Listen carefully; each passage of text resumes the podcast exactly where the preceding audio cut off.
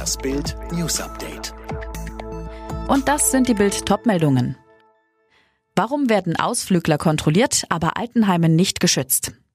Jede Woche sterben in Deutschland tausende Pflegeheimbewohner an oder mit Corona. Doch der Staat konzentriert sich im Kampf gegen die Pandemie lieber darauf, Familien beim Schlittenfahren zu drangsalieren. Bayerns FDP-Fraktionschef Martin Hagen ist fassungslos. Letzten Mittwoch war ich mit meinen Töchtern rodeln, erzählt Hagen in Bild. An diesem Tag gab es an den Schlittenhügeln mindestens vier Polizeieinsätze wegen mutmaßlichen Verstößen gegen die Corona-Regeln. Dabei kämen 57 Prozent aller Corona-Infektionen in seinem Landkreis Ebersberg aus Altenheimen.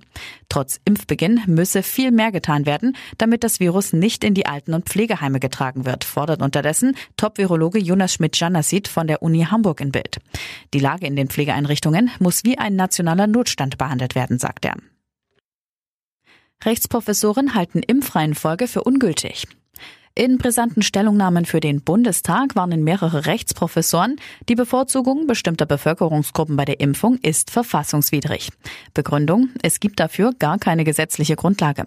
Die Vorschriften für den Ablauf der Impfungen seien rechtswidrig und nichtig, schreibt Rechtsprofessorin Anna Leisner-Egensberger von der Uni Jena. Bedeutung im Klartext, derzeit kann jeder Bürger sofort eine Impfung verlangen und muss sie dann auch bekommen. Die Impfreihenfolgen, also zum Beispiel erst über 80-jährige Ärzte und Pfleger, wurden von der Impfkommission des Robert-Koch-Instituts vorgeschlagen und danach von Gesundheitsminister Jens Spahn in eine Rechtsverordnung gegossen. Rechtsprofessor Thorsten Kingren von der Uni Regensburg nennt das ein einigermaßen merkwürdiges Verfahren. Er sagt, tatsächlich hätte der Bundestag die Reihenfolge per Gesetz festlegen müssen, weil es um das Grundrecht auf Leben und körperliche Unversehrtheit der Bürger gehe. Und jetzt weitere Bild News. Ab heute soll auch der Corona-Impfstoff des US-Herstellers Moderna in Deutschland verimpft werden. Gestern ist die Lieferung vom Zentrallager eingetroffen und weiterverteilt worden. Sönke man kann aber nicht wählen, welchen Impfstoff man bekommt, oder? Nein, dafür gibt es noch zu wenig Impfdosen, aber was Qualität, Wirkung und Nebenwirkungen angeht, unterscheiden sich die beiden Impfstoffe auch nicht wirklich. Der moderne Impfstoff ist lediglich einfacher, was die Lagerung angeht.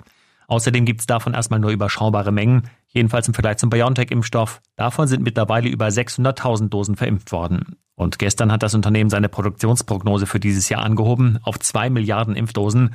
Allein im neuen Werk in Marburg sollen 750 Millionen produziert werden.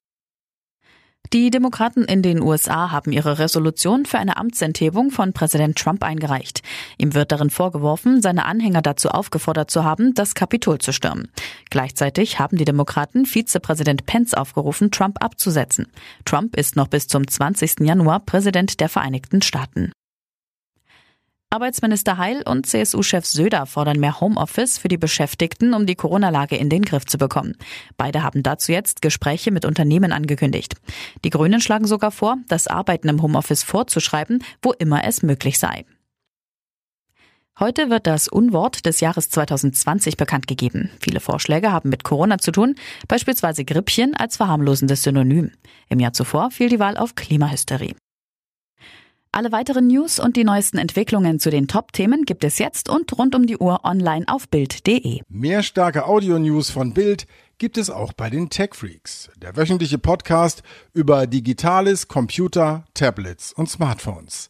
Tech Freaks, überall, wo es Podcasts gibt.